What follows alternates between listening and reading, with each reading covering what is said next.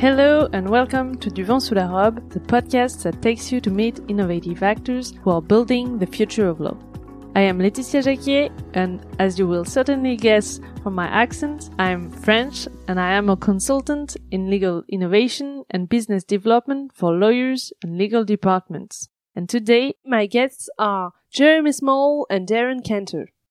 Hi, Jeremy. Hi, Darren. Thank you so much for accepting my invitation. I'm really glad to have you with us today. Hi, Laetitia. It's Jeremy. Great to meet you, and thanks for having us on today. Thank you for having us. So, Jeremy, you are the CEO and founder of Jameson Legal and Jameson Legal Tech. So, today we'll focus more on Jameson Legal Tech, which is an international company who advises legal tech vendors, law firms, and in-house legal teams on legal tech softwares, business development, and sales strategy. But a big part of your activity is also dedicated to legal tech recruitment. And Darren, you lead this legal tech recruitment division globally within uh, Jameson Legal Tech and you are specialized in technology and sales roles within law firms, legal software vendors, consultancies, and technology startups. So you both have a very interesting view of the legal market and the recruitment market. So a lot of very interesting things to discuss today. So I'm really glad to have you with us today. Thank you. Absolutely. I'm very excited to tell you about it. Thank you very much, Natasha. Yeah, it sounds like we're very busy, doesn't it, with all those uh, offerings. And uh, legal tech has really been an interesting move for us because we're built on obviously a legal recruitment global business. So we only entered the legal tech space a couple of years ago. And things have moved dramatically, beginning with building up a consortium of legal tech companies that we help to secure new clients within the, the legal industry. And then with Darren coming on board around about a year ago, bringing with him all of his experience of uh, legal tech recruitment and building up the team um, in that regard. Before dipping into the subject, can you tell us a bit more about your career path and what led you to uh, legal tech and recruitment? So maybe Jeremy, you want to start? So, like many people that moved into legal recruitment, I was a lawyer previously. I probably wasn't a very good lawyer.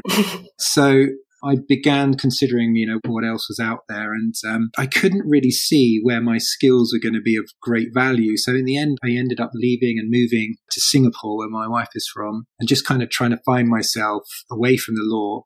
After dabbling in a funny area in uh, golf tech, I then fell into legal recruitment and just found that I really enjoyed it. I felt I had one sort of foot still into the legal profession uh, without having to worry about all of the documentation and really enjoyed sort of helping people to secure better roles and working with legal clients and getting a really good view of the legal industry. So I worked in Asia for five years and saw a lot of international law firms growing and developing in the Middle East and in Asia, which was my focus. And then when I came back to the UK, um, it was time for me to sort of start my own company and started Jameson Legal then in 2010. So it was just me to start with. Uh, and over the years, started building, adding new people, going into many ups and downs, but slowly year on year getting stronger and uh, more knowledgeable about what the market was doing and, and how we could play a role in it. So now we've got about uh, 45 consultants and other staff within Jameson Legal and Jameson Legal Tech. And we focus on five divisions. So we have uh, private practice recruitment, um, in-house compliance and risk. Uh, then we have contract lawyers and then legal tech. And uh, everything is busy. We're always continuing to look to grow. And obviously bringing Darren in has been a great help for us on, on the legal tech side. So I'll hand over to Darren. Thank you. So Darren, what about you? Yeah, sure. So my legal tech background I stumbled across the legal tech space. So I was working for a recruitment agency and I was running a division for them and they sold that division and they didn't want to lose me. So they asked me to stay on and create a new division within the business. And they, they kind of gave me a kind of a free role to go and explore the market. And I accidentally stumbled across an IT role, like an IT support role for a law firm. And I thought this looks interesting because you don't hear of too many poor lawyers or too many poor law firms. So I thought that could be a good industry to grow. So I started looking at that and picked up a few more roles within law firms. And then I realized there was actually technology companies that were developing tech specifically for law firms. And back then it was nothing like what you're seeing now. It was quite basic tech, you know, digital dictation and, and things like that. But there was quite interesting companies around. So I started contacting those guys and started building a, a little market around the legal tech space. And then I decided to set up my own business to focus purely on legal technology recruitment. And I did that and we grew that. It was a small independent business, but we had a good reputation in the industry. And then I started getting involved in selling legal technology products. And because I was well connected with law firms, I was able to make introductions of that tech to those firms. And that was quite exciting. And then that business sold to a bigger company. So I, I stepped away from that. Uh, but I carried on doing the legal tech recruitment. And then I got introduced to Jameson Legal, who are doing fantastically well in, in the market. They have got a great business um, placing lawyers uh, and attorneys globally. And I suppose what I was doing with my company kind of fitted in really well. So we almost sort of picked up my business and placed it into the Jameson legal family. Um, so I now have a team of six, mostly based in the UK with, with one person based in the Middle East. We're recruiting globally. So we recruit for law firms, corporate legal departments, and then the legal technology vendors and, and consultancy firms. Now we've established um, where we're actually implementing legal tech products as well. So it's been, been really exciting. And my career 22 years ago, when I started in recruitment, I never realized I'd end up in the legal space. Um, I really love the market. It's such a great industry and there's so many great people in the industry. Yeah, it's really moving and evolving and it's really exciting, I think. It's a good period. Yeah, absolutely. It's been brilliant. And there's so many things happening in this space, like the development of tech and new products come out all the time just to make lawyers' life better and more automated. Speaking of that, what is your vision of the transformation of the legal market today in the UK, but also around the world? Maybe Darren, you can start, and then uh, Jeremy. Yeah, well, I think obviously um, the legal industry it leverages technology to enhance firms and departments, but I, I suppose the vision is to kind of make lawyers' lives a lot easier and more automated and be able to help them do their job a lot quicker. We've noticed the transformation of the industry is that more lawyers want to get involved in the tech and innovation space. And, you know, people study for a long time to become lawyers. And sometimes on the courses now, they're actually being taught modules on legal tech. And that's given them involvement into this space. And I think that you're seeing more lawyers moving away from being a day to day lawyer and actually getting involved in innovation and technology. And we're seeing these new roles come up like they're called like legal technologists and legal innovation specialists. We're yeah. seeing these roles come up, which three or four years ago, we weren't really coming across those kind of positions. So we're definitely seeing the lawyers wanting to be more involved in the tech, which means they're embracing it more, which is great. The more the lawyers are on board with it, the more this industry can grow. Yeah, of course. And is there a lot of uh, innovative law firms in the UK? Yeah, absolutely. What we've seen is that they're creating separate departments now or sub companies to focus on tech quite a few of the big firms now have got their own innovation departments where they're actually encouraging tech startups to come on board and the law firms, the incubator, they're, they're giving them the resources and allowing them to test their software on, on their firms. So that's been a huge growth area and we're seeing firms sort of really move into that space. And one of the, the kind of the big roles we're starting to see as well is, is legal innovation roles. Yeah. And I think when the firms start hiring legal innovation people, that means they're taking this space very seriously and that's happening a lot more. So the UK market is taken very seriously, and I think probably one of the biggest growing legal tech markets globally. Is there a difference between the innovation led in legal departments and law firms? I mean, uh, in France, for example, there are more head of legal innovation or legal operations in legal departments than in law firms. So is it the same in the UK? No, actually, I think the law firms now have realised that they can increase the efficiency of their firms by bringing in tech. And I think there are still some law firms that are, are still a little bit outdated and don't want to embrace the technology as much. But even some of those firms that were resisting a few years ago are now starting to get on board with it. And we're seeing that, as I say, a lot of these firms are creating the subdivisions or sub companies just mm. focused on legal innovation a totally separate area to their own IT departments within the law firms. There are the corporate legal departments which have always embraced the technology, but I think the law firms now are probably a little bit further ahead now. They're, they're really sort of investing, some of them are even investing in the tech themselves and trying to sell it to other law firms. So that's kind of a bit of a game changer as well. Yeah, it's really interesting to have your perspective because it's different from what is happening in France. And what kind of new services do these innovative law firms offer to their clients? Can you give us some examples? Well, I mean, we're seeing some law firms changing quite dramatically. So there are law firms who are creating their own legal tech that they can then offer uh, to their client base either for free or as an added value service. We are seeing law firms build tools internally for their own lawyers to make them more efficient and more profitable. We're seeing, as Darren said, law firms actually acting as incubators and accelerators and taking stakes in legal tech or helping legal tech to grow and then potentially bringing that into their own services and offering it to clients, etc. I think that there are even more interesting things starting to happen. So I think we've just seen Linklaters, for example, teaming up to be able to offer their legal operations experience to other law firms and other clients.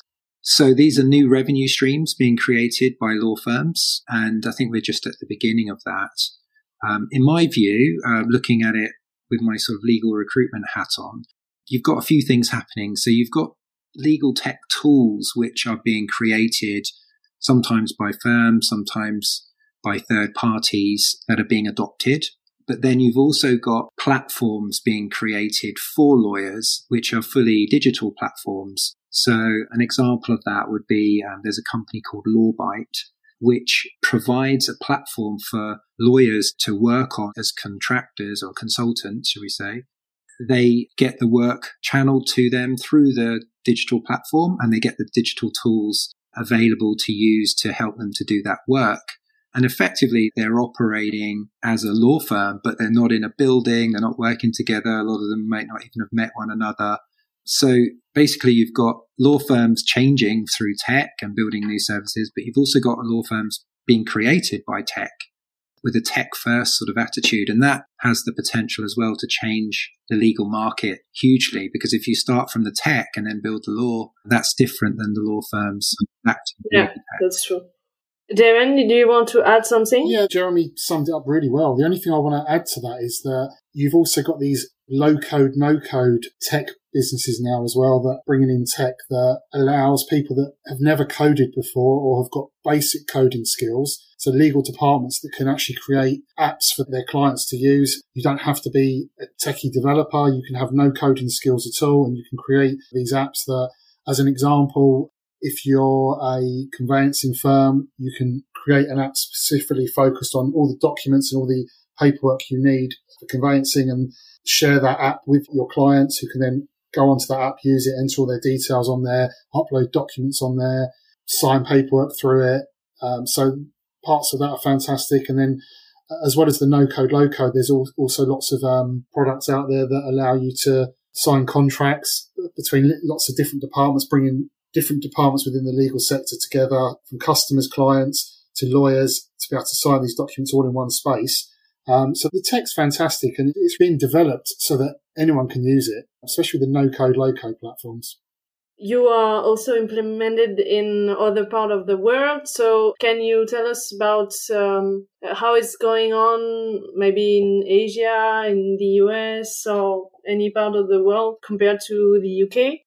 Yeah, sure, Darren. I mean, I'll leave the US to you as that's a big market that you're involved with. But in terms of Asia and the Middle East, um, there's been a major increase over the last few years in the interest in legal tech. One market we do a lot of work in where we have an office is Singapore. And the Singapore government was ahead of the game maybe about three or four years ago. Um, they realized that to give themselves a competitive advantage and get the law firms you know, to be globally competitive, they should promote legal tech and they've heavily subsidized legal tech in the Singapore market by as much as I think 90%. So what they did was the Law Society there reviewed a number of legal tech tools that were available and they've made them available as sort of uh, recommended products to the legal market in Singapore. So there's been some take up there of, of these types of tools like practice management and uh, contract lifecycle management tools in that market. More recently, I attended an event, um, Tech Law Fest in Singapore, and the government is working with a legal tech company called Lupl to roll out a platform for lawyers, which will include all sorts of legal tech. And also they're talking about having a metaverse for the legal system in Singapore. So Whoa. things are moving there quite interestingly. Yeah, I think they're still at the early stages of that, but um, that will be interesting if you have law firms establishing themselves in the metaverse and services available there, which I know some other countries are looking at as well. And then in the Middle East, I would say the Middle East is an interesting market. You know, it's it's really come to the fore as a, as a legal market over the last sort of 10, 15 years with the growth of law firms and entities in Dubai and, and Abu Dhabi and then in Qatar and, and now much more recently Saudi Arabia. And there's a big change in the market there, sort of a movement away from oil and gas and investing into different sectors. So technology is a major area of growth and there's a lot of money being uh, put in from the government sector to help technology companies grow. So we've actually seen some innovative legal tech companies in the market in the Middle East, um, which it's a kind of strange market because there's very little tech amongst particularly regional and local law firms and there's been a need to educate as to the reasons why this can make uh, firms more efficient and more profitable starting to mm. happen and yeah, there's some very innovative products coming along in that market as well. It's really interesting to see also the government uh, getting involved and encouraging the legal tech market and the legal tech developments and also encouraging law firms to innovate, to use these new tools. And I think it's really interesting to see this. Yeah. What I was just going to say was that um, with regards to those markets, Middle East and Asia, to some extent, they've been a little bit overlooked by the big American legal tech companies and the British and some European ones who focused on those big markets, you know, where there's lots of money to be made. And so that allowed a bit of a space where local legal tech has been able to create something for those markets, uh, maybe using language skills or particular facets of the legal system or whatever to give them an advantage. So I think that's driving some of the innovation. But yeah, I mean, the biggest legal tech market in the world is still the US. So yes, it's such a big market that they can just focus on making money in that market rather than necessarily looking at smaller markets, I guess. And you were talking about the metaverse. In your opinion, how can the metaverse be interesting, useful for legal professionals? I think we're still in the early stages. Personally, you know, still not 100% convinced about the metaverse. Uh, I know Mark Zuckerberg is plowing billions into it and hanging his hat. um, I think that it's a great idea. I think that it does offer a lot of potential. I certainly see my own kids playing Roblox, you know, which is effectively a metaverse, and there's definitely money to be made from that. So I think that it will take time. It kind of needs a global adoption of the metaverse for, for it to make sense for law firms. I'm not sure when that will happen. Um, it might take 10, 15, 20 years. I just don't know. What do you think, Laetitia? I'm a bit like you. I find it exciting, but I'm not convinced yet. Also, I really wait to see concrete projects and use by legal professionals. Yeah. To see what it can actually brings to the legal market. Is it just a new technology that you add and it's it's good for marketing, it's good because it looks nice, or can it really change something to the way that legal professionals are practicing law and delivering services to clients? So yeah. I don't know yet what I think about it. totally agree. What about you, Darren? I think you make a really good point. I think it takes a global corporation to bring it into to the legal sector because it can't just be the legal world that adopts it. So many different industries need to take it up and make it more than just kind of a tool for games and for advertisements and marketing. It needs to be used from a, a, professional point of view. And that's what I'm, I'm not sure how serious it's going to be taken. Can you imagine lawyers using the metaverse in a way that will benefit their business? I'm still, as I said, the jury's still out. I'm not sure yet. Yeah, I talked with a lawyer uh, last week that is um, building a metaverse for his uh, law firm for his clients. And uh, so he took me into uh, his metaverse, uh, the first version. And it was actually nice. I mean, you can actually be in the lawyer's office. You can look around, you can sit, you can also get out of the office and see what's around the whole building he can actually share his screen and you will see it on a, a big um, screen that is in the room. So it's honestly visually very nice. I think that for lawyers that are making quite a lot of um, meeting remotely. It can be something different to offer to your clients. I found it interesting and uh, very uh, funny, but uh, we will see. That sounds great. It sounds like very much a unique selling tool for people to attract clients, etc. But as Darren says, we need to kind of find more uses for it before it becomes yes. used by many. I think. Yeah, exactly. Darren, you were saying something I didn't hear. Yeah, I was just saying that I think it would be great from a marketing perspective. In the professional world, I'm still a bit um, skeptical. Yeah, I'm curious about the legal issues that will emerge from the use of metaverse. This is also really interesting because it's something new that law for now doesn't quite cover. So this is intellectually interesting. Very much so. And I think that is an avenue for lawyers to make money from as well as having their own metaverse. Sort of metaverse law will be interesting. Yeah. And uh, what about the evolution of the legal tech market? Since you've been working in that field, what did you see? What are the main tools that are used? How do you see this evolving? The first thing I noticed is that there was a lot of acquisitions over the last couple of years. Yeah. So there's tech companies that have obviously looked at the market and either felt their tech wasn't good enough compared to maybe a competitor, so they went and bought the competitor, or their tech was great, but they wanted to take a bigger market share. So there was a period of time where there was lots of acquisitions, and I think that's maybe slowing down a little bit now. But now, in terms of the advancements of legal tech and what we're seeing, we're coming across products all the time but you've still got the key products out there, practice management systems, your case management systems, your time recording products. Obviously, there's a big market for, for CLM at the moment. There seems to be a lot of players in that space.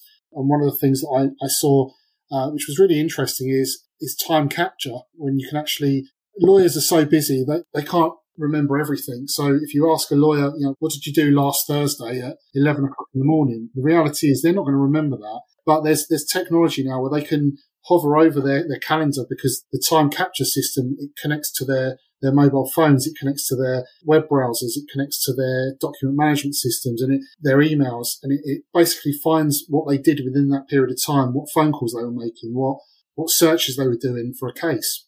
Yes, that's interesting. Yeah, it finds time that maybe previously they hadn't have been able to record for. And actually that's a, it becomes, um, a return of investment in the technology because actually it's finding time they weren't necessarily billing for previously.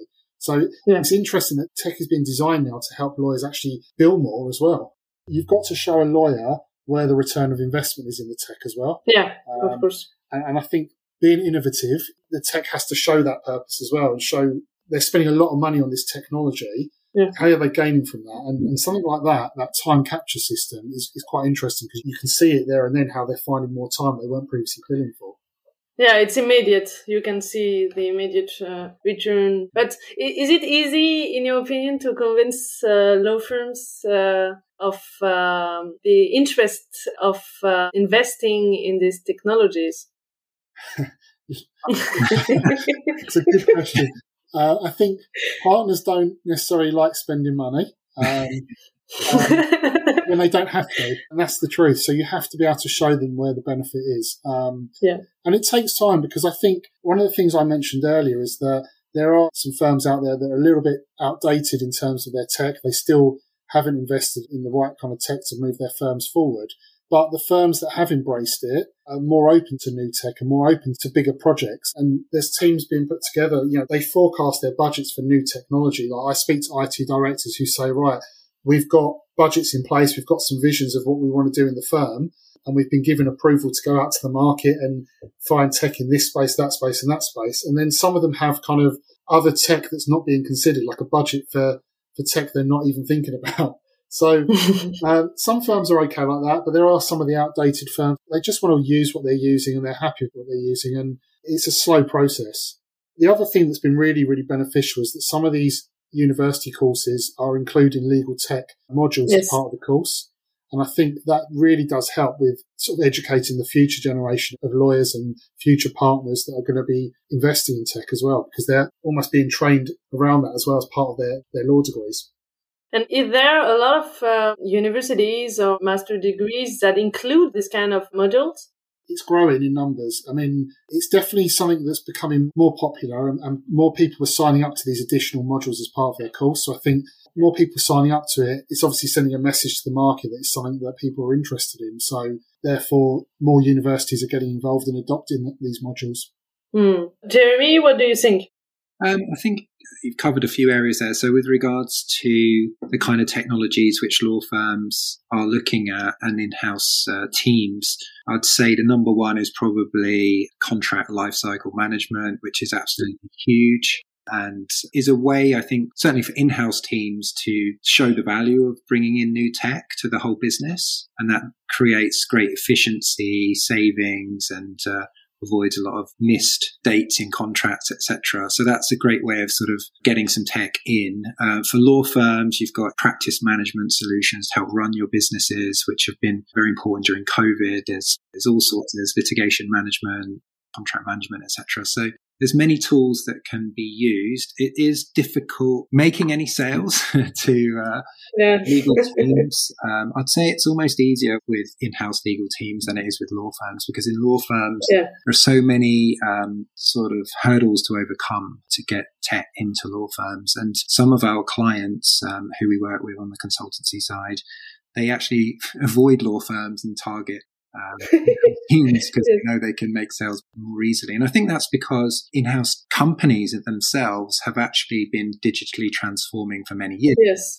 And so legal tech is not considered something from outer space. Whereas for law firms, you know, they've been making money for many years, often using quite old fashioned yeah. ways. And so, um, you know, they take longer to convince, I think.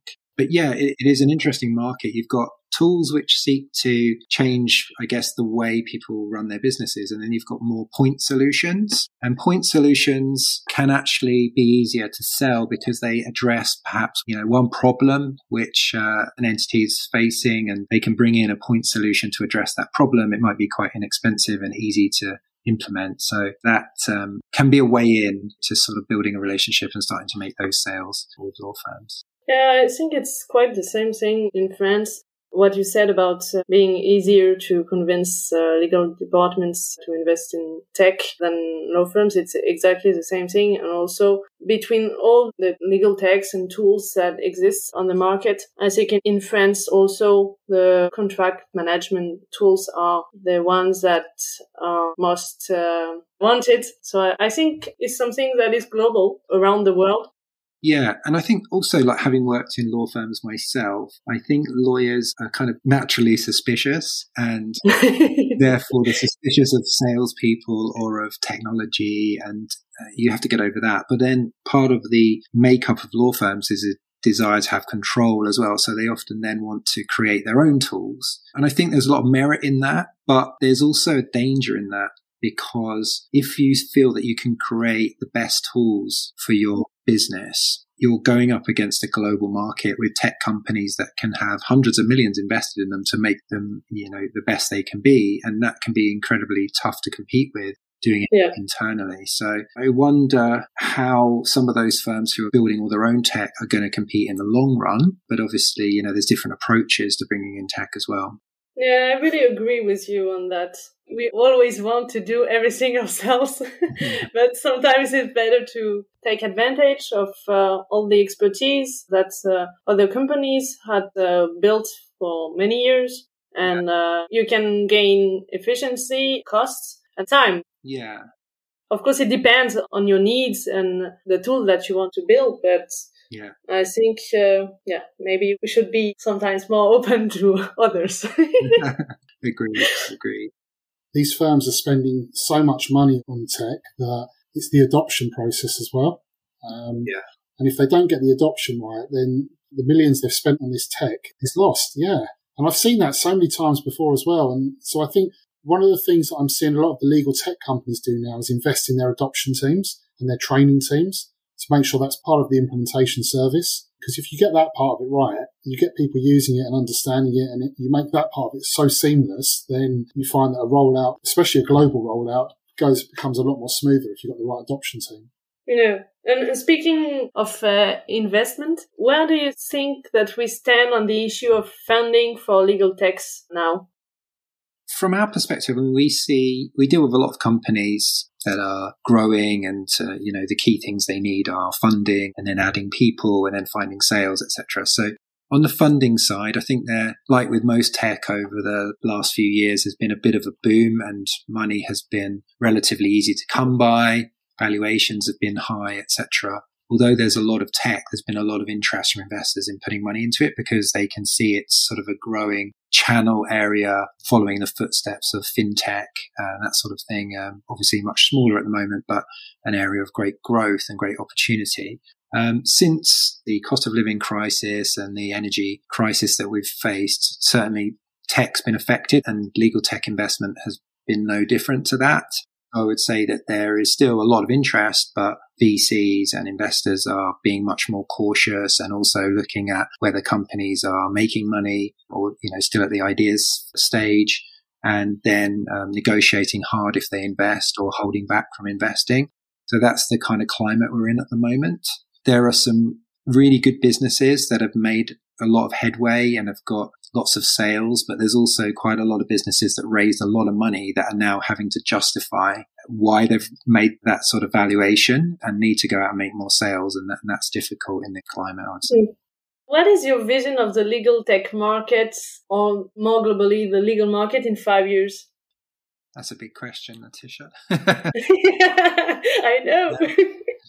I guess, I mean, I'm still formulating my views on this, but I think that there will be consolidation in some areas of legal tech because one problem is the tyranny of choice for people facing so many different solutions and which one do they choose which one is right etc so i think there'll start to be some winners in different areas of tech and law firms will feel comforted by going with the bigger brands like you see with the likes of thomson reuters and lexisnexis. You know they kind of start to sew up parts of the market and i think we'll see that We'll probably continue to see quite a lot of acquisitions when things pick up again because I think like the end goal for some legal tech companies is to sort of be the be all and end all legal tech solution for law firms and not just provide a solution for part, but provide a solution for all that people can just plug and play or integrate into their system. Mm. And I think that's what law firms really want, actually, um, yes. not to have to sort of bring in so many different types of tech.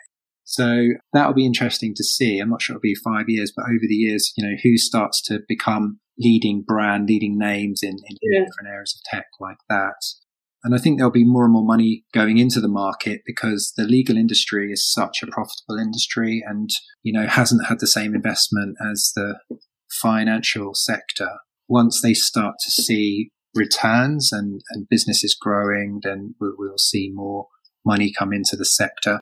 Then you've also got the tech companies themselves because it might not be legal tech that is adopted. It might be more the tech companies themselves decide to take on the legal sector as they have with other sectors. So certainly Microsoft and Google are ones to watch if they would yeah. enter the fray as well.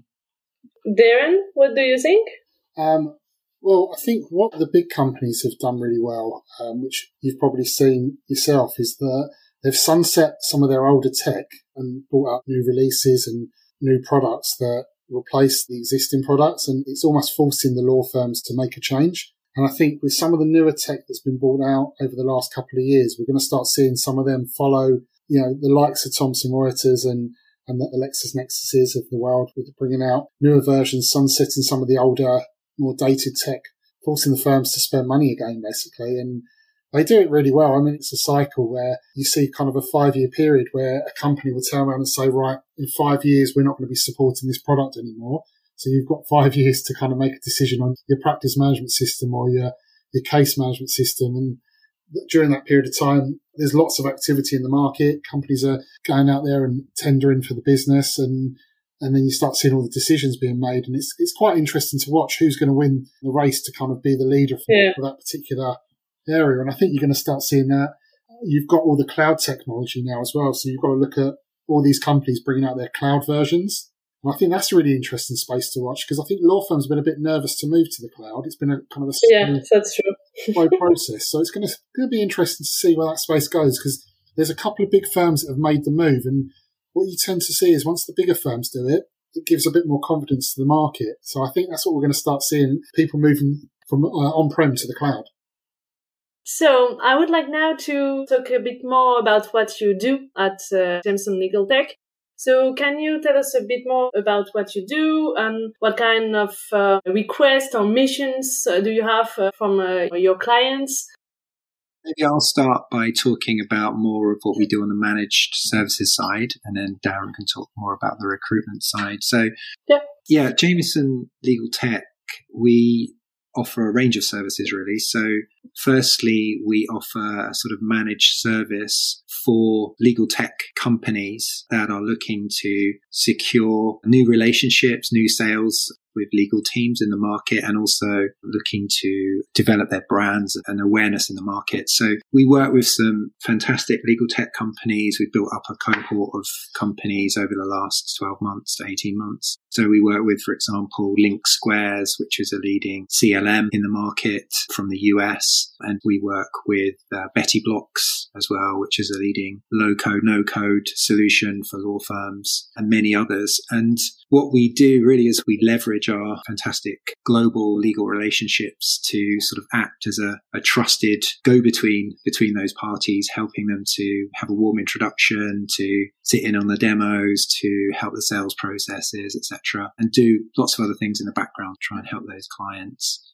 So you make these two worlds connect and talk to each other. yeah, exactly. Because my experience of the legal industry and the recruitment business is that lawyers and law firms don't like a hard sell. So what you've got often with pressure on tech companies to get revenue is they, you know, they employ a load of uh, salespeople and they cold outreach and often getting lost, you know, amongst uh, one another, trying to reach the right people or to get through. And on the other side, you've got lawyers who want the tech but are very afraid of these salespeople coming and bothering them and, and overselling. So we try and be that sort of trusted go between where you have a relationship with a GC or with a managing partner or whoever it may be in, in the innovation team and talk to them about what their needs are and, and, and then try and look at how our solutions could potentially help. Um, but it's very much a kind of soft sell and trusted partner like we are with legal recruitment because again, in legal recruitment, people don't like a hard sell. They want you to be working genuinely uh, as a trusted party for both sides and seeing where the fit is and, and, and helping the parties to get there. But if it's not right, you know, finding a way to untangle in a nice way that situation. So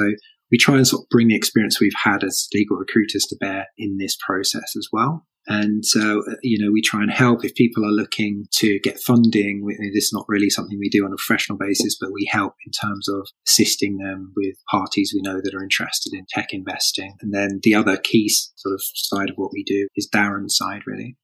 Are you contacted mostly by legal techs in order to be in contact with law firms or legal departments? Or are you also contacted by law firms and legal departments in order to see what they can do, what tools may be useful for them?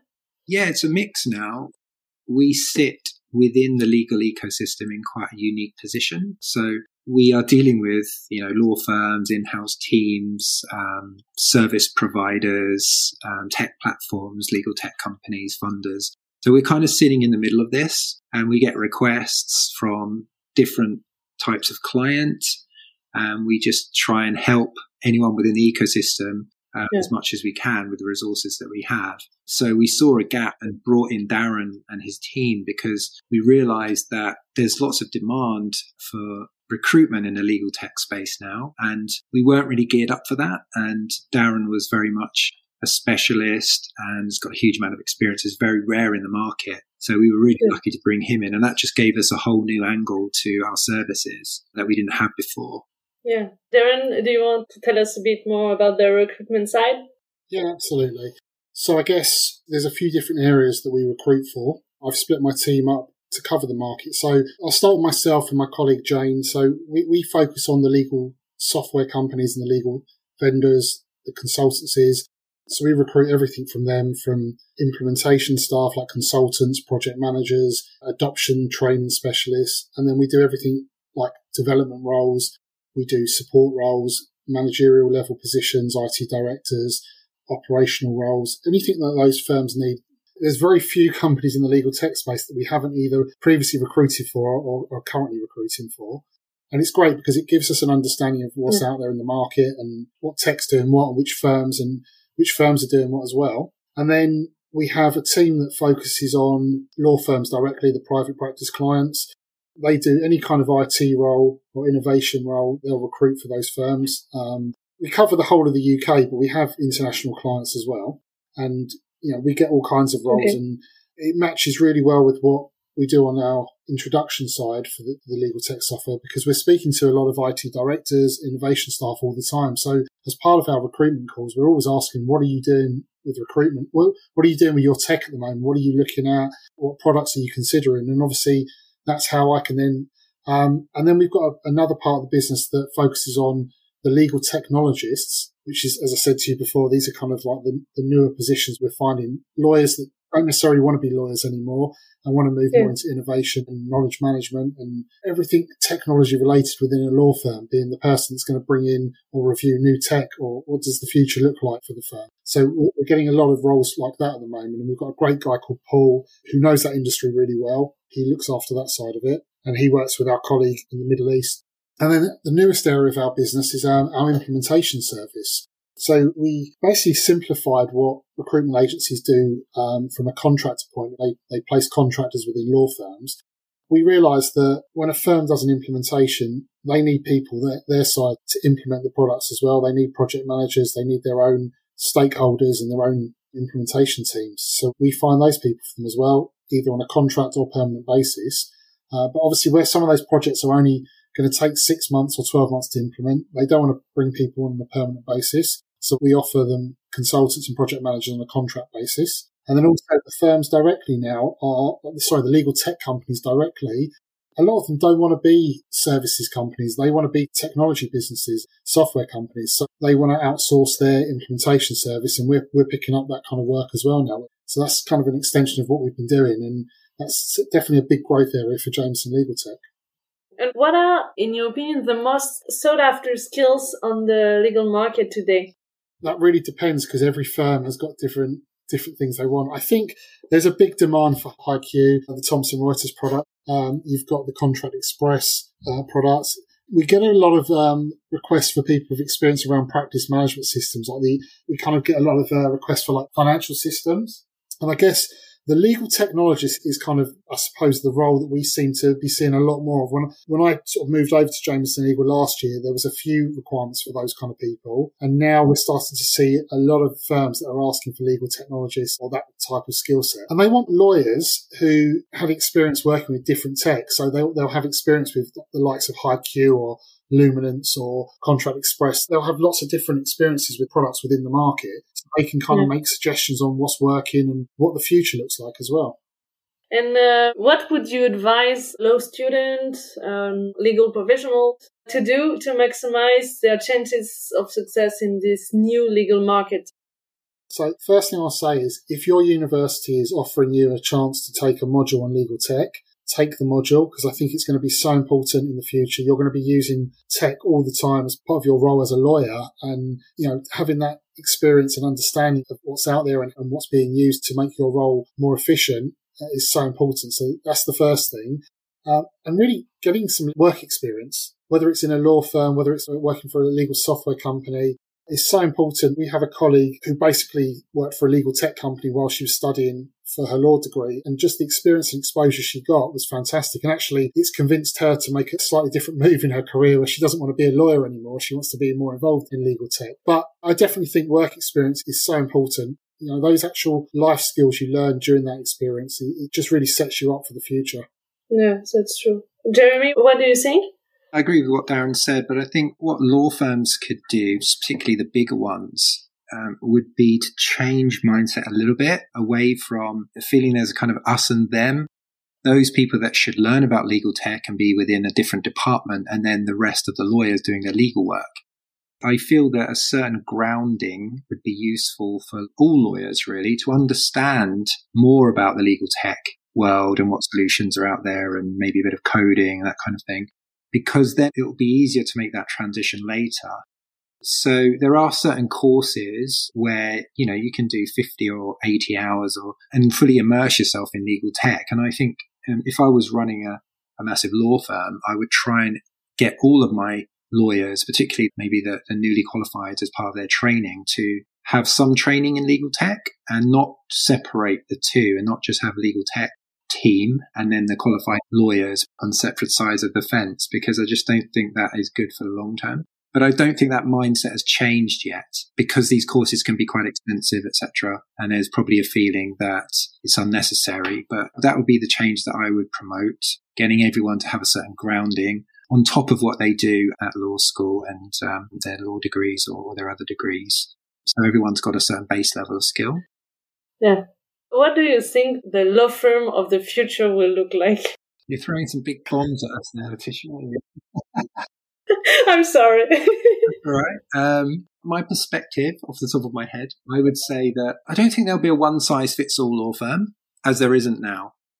Law is such an interesting industry because many people have predicted that law would go down the same route as the uh, accountancy firms and there'd be like four or five firms ruling all. And that clearly hasn't happened. There's hundreds and hundreds of different firms, some which are focused very much on the top end of the market, others which operate at high street level, etc. So bearing in mind that there's horses for courses in the legal profession, and I think that will continue because there's not one type of client for one type of law firm. But in terms of technology, I think it's really interesting because you're going to have the traditional players who adapt to legal tech. And then you're going to have mid-sized firms who again are adapting to legal tech and be maybe a little bit more capable of maneuvering more quickly. But it's maybe the smaller firms or the brand new firms that actually have a chance to be more technologically advanced because they can start with the tech and then build a law firm on top of that. So I think what we might see is interesting new startups which become very, very powerful in the legal industry. And I also feel that there could be some input from big tech into legal. So start with tech and build mm. the law firm of the future. And they will start to see different competition if that happens because they've got huge funds and they've got huge capabilities. And, you know, law is no different to anything else or shouldn't be that, you know, there can be a challenge coming from technology. So that's not really giving you an answer, but there's lots of interesting things to think about there and what law could look like in five, ten years time. Yeah, it's about new players entering the legal market also. And we also have seen these alternative legal service providers. How is it going in the UK? Yeah, it's massive in the UK and it's growing in places like the US and everywhere really that allows it. We work with many clients that are alternative legal service providers who offer different types of service, whether it's lawyers available at short notice to work on contract or interim solutions, or whether it's um, a combination with tech as well. And law firms themselves, big law firms offering their own alternative legal services to their clients and others as well. So there's massive overlaps and tech is playing a part in that because if you can offer yeah. clients a very good tech solution alongside manpower and capability, then, you know, you can win more work. Of course. Mm it's strategic for law firms to offer alternative solutions to their clients and also be able to offer tech. Um, yeah. And those big, you know, the big boys like your lawyers on demands and axioms and people like that. And then you've got law firm entities like Konexo. And these are really uh, becoming quite powerful, I would say, in the global legal market. What do you think, Darren? Yeah, I mean, um, just sort of back to your original question about the future of law firms. I mean, I think I almost wonder whether law firms will stick with the traditional route of the partner model or whether you'll start seeing a law firm become more of a business service because they're already starting to invest in tech. They're looking to potentially sell to other firms and also sell to outside of the legal industry as well. So these innovation hubs that they're creating. Obviously, the firms are interested in doing more than just being a law firm now. So I almost wonder whether we're going to start seeing law firms becoming like a business legal service. And so that's kind of what I think on that side of it. And in your experience, what are the main obstacles to innovation and how to overcome them? I think it's people, unfortunately.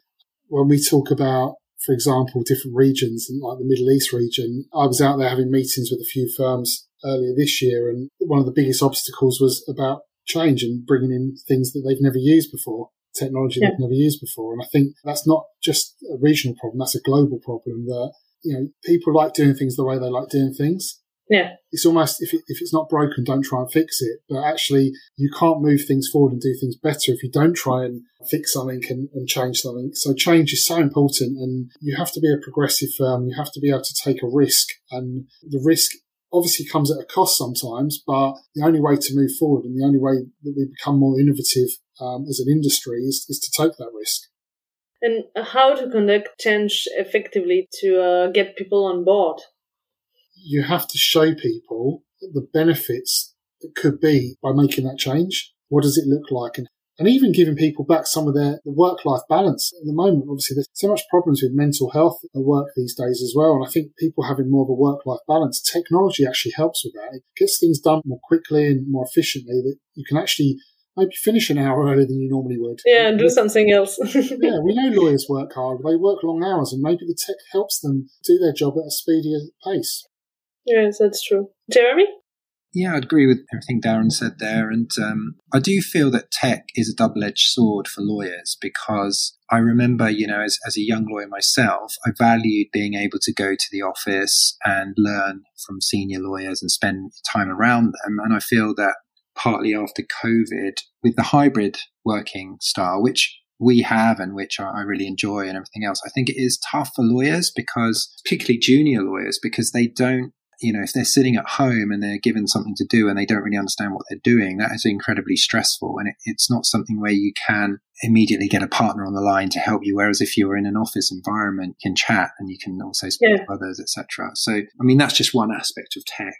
But in terms of the tools themselves, it's about showing the leadership, I guess, the people that control the, the purse strings, that there's massive value in having their teams technologically advanced and it's competitive and their clients expect it. So if you can show the positives of it, that should help adoption. It's definitely, you know, even in the short period of time I've been involved in legal tech, I've seen big changes happening and more adoption and more interest. And I think that, that that's just going to carry on getting stronger.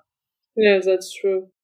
Thank you for this uh, really interesting and insightful um, conversation. If they want to contact you, can they do it through LinkedIn? What do you prefer? Yeah, they can they can go on LinkedIn, they can go onto our website, They've got all our contact details on there. I'm always happy to have conversations with people about their careers, happy to have conversations with companies who want to scale their business or recruit. And the same if, if people doing implementation projects and need help, we're always happy to talk to them. And my colleague John Bartman's always happy to introduce new tech and show you some demos of some of the products we're working with. So please get in touch. We're always happy to talk to people in the community. Okay, great. Thank you. so have a very good uh, day and thank you again and uh, talk to you soon. Thanks very much, Laetitia. It's been great to be involved. Thanks for inviting us. Yeah, thanks for having us. Thank you for listening to Du Vent sous la robe. I really hope you enjoyed this episode.